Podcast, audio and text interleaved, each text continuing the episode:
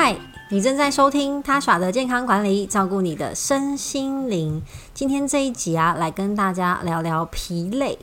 你常常觉得很累吗？怎么睡都睡不饱。其实呢，当身体跟大脑啊累积了一定的活动度，就你清醒了一段时间，或是你在思考，或是你在运动活动，大脑就会慢慢的累积需要休息的疲劳警报。所以正常来说呢，在经过适当的休息，疲劳感又会慢慢的恢复，就有点像手机慢慢的会耗电，然后你充电之后，是不是它又回到了一百 percent？然而呢，慢性疲劳症候群的人呐，却无法在短暂的休息，甚至充分的休息之后得到疏解。疲劳对于身体来说是非常正常的生理反应，才不会让我们过劳嘛。所以你会感觉到累是正常的。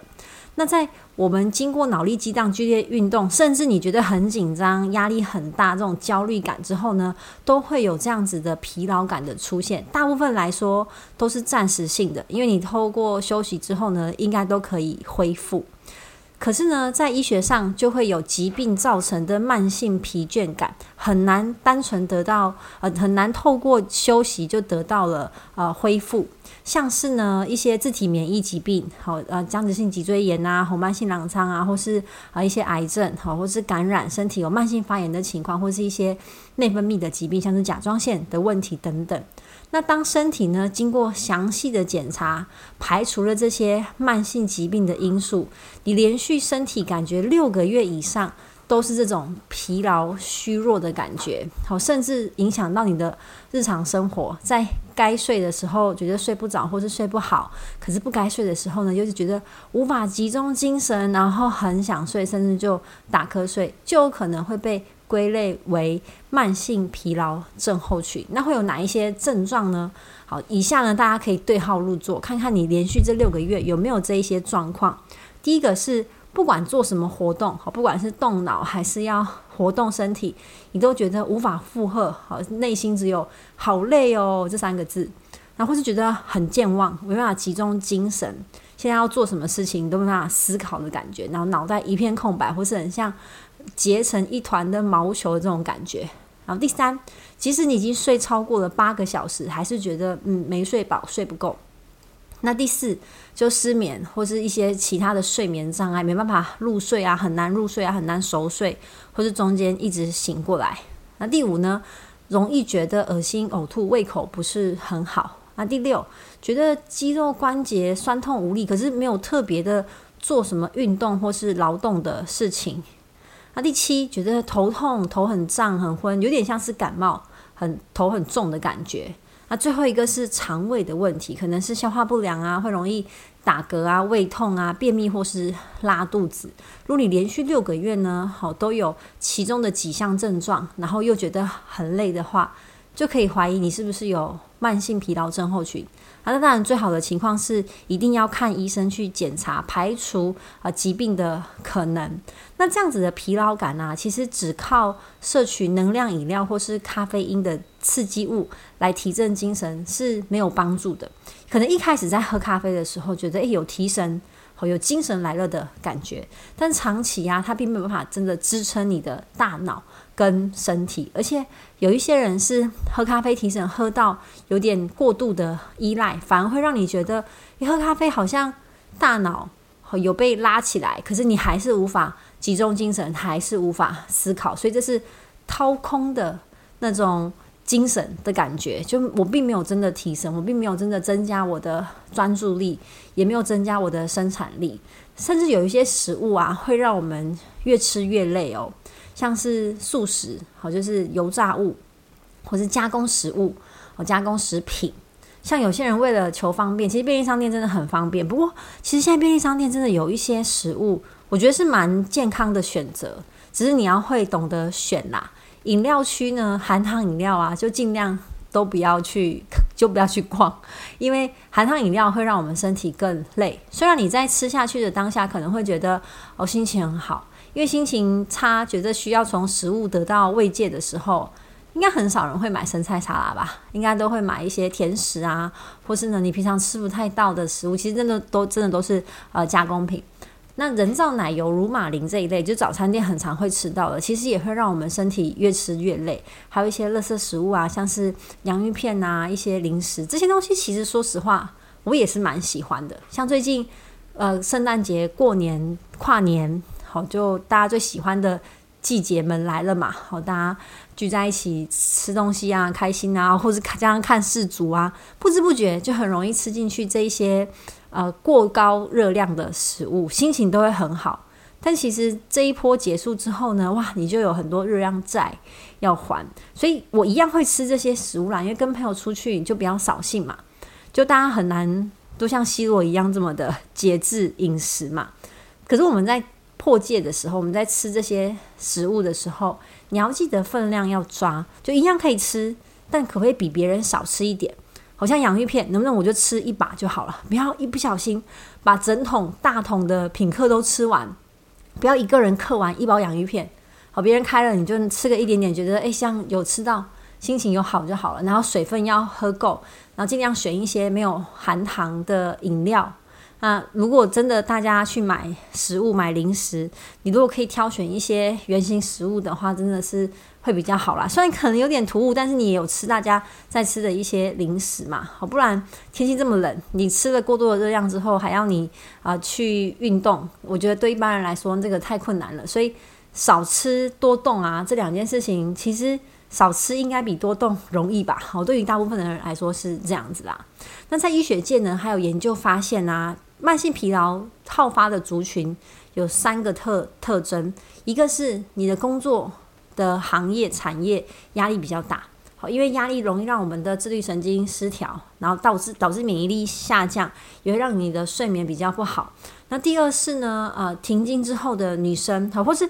因为一些疾病而导致停经的女生，不一定是更年期哦，因为现在蛮多的子宫肌瘤啊、子宫肌腺症啊，可能都会用荷尔蒙治疗，处于一个假性停经的状况，其实也会让身体觉得很累。我就是一些荷尔蒙治疗的，有些是妇妇科癌症啊，也可能会有这样子的情况。那第三是呢，营养非常不均衡的外食族，因为如果你没有特别去规划，说我今天呃要吃到多少的蔬菜或是蛋白质的话，所谓的一般正常饮食，很容易呢，你的碳水化合物、你的淀粉就会吃太多，但是其他纤维跟蛋白质很容易吃不够的。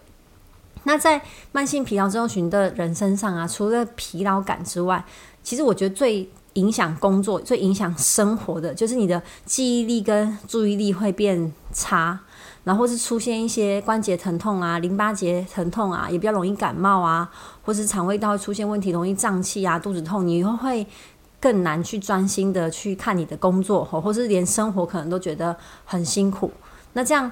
再加上压力大，导致自律神经失调，影响到睡眠，你其实。对于什么事情都会很敏感，可能更容易爆炸，或是很容易忧郁，所以它会变成生理影响心理，但是心理也影响生理。所以对于这一群慢性疲劳症候群累积的呃人来说，当务之急是维持日常生活的能力，避免这个恶化。那在医学上呢，有很多有效的治疗是关于认知行为治疗，或是渐进式的运动。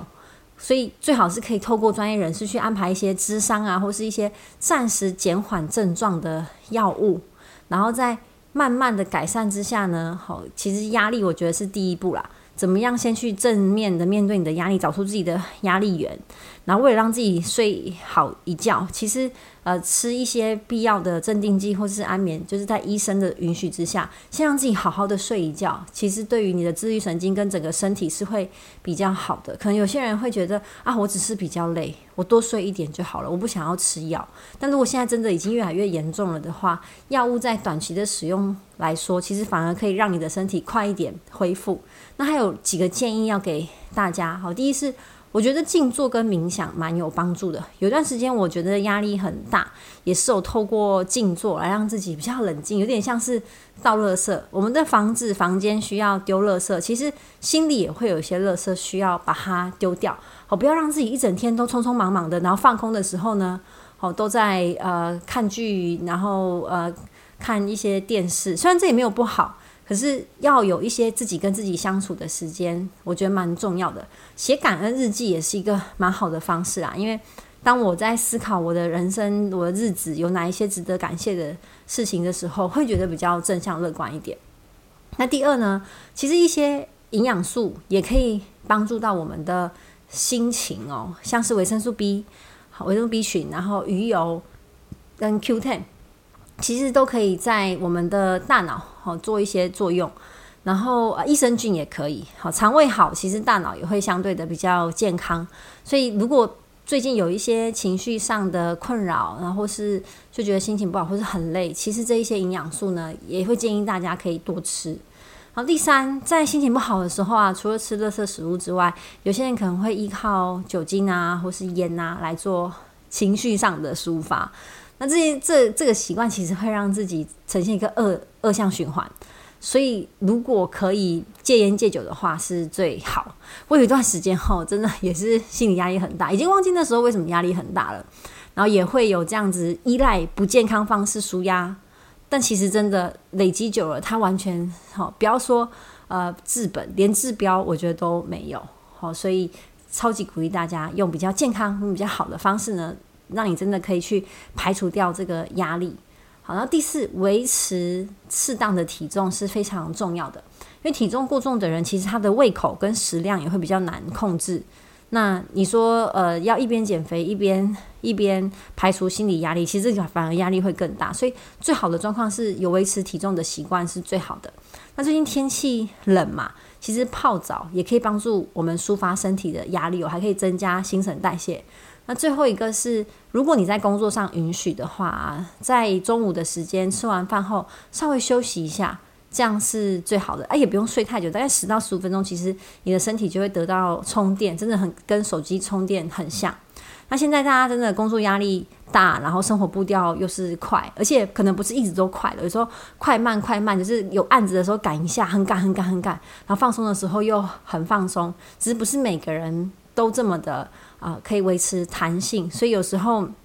你在放松的时候过度放松，像周末啊，可能就睡到中午，然后呢，平常又很早起，然后又睡不好，整个生活是很混乱的。因此，现在慢性疲劳的人真的越来越多。我希望大家可以不止呢从健检报告去看自己的健康，也要注意自己的精神状态。好，期许每个人都是由里到外维持一个健康的状态。那以上就是这一集的分享。如果你喜欢的话，请帮我分享给更多人知道。我们下一集见，拜拜。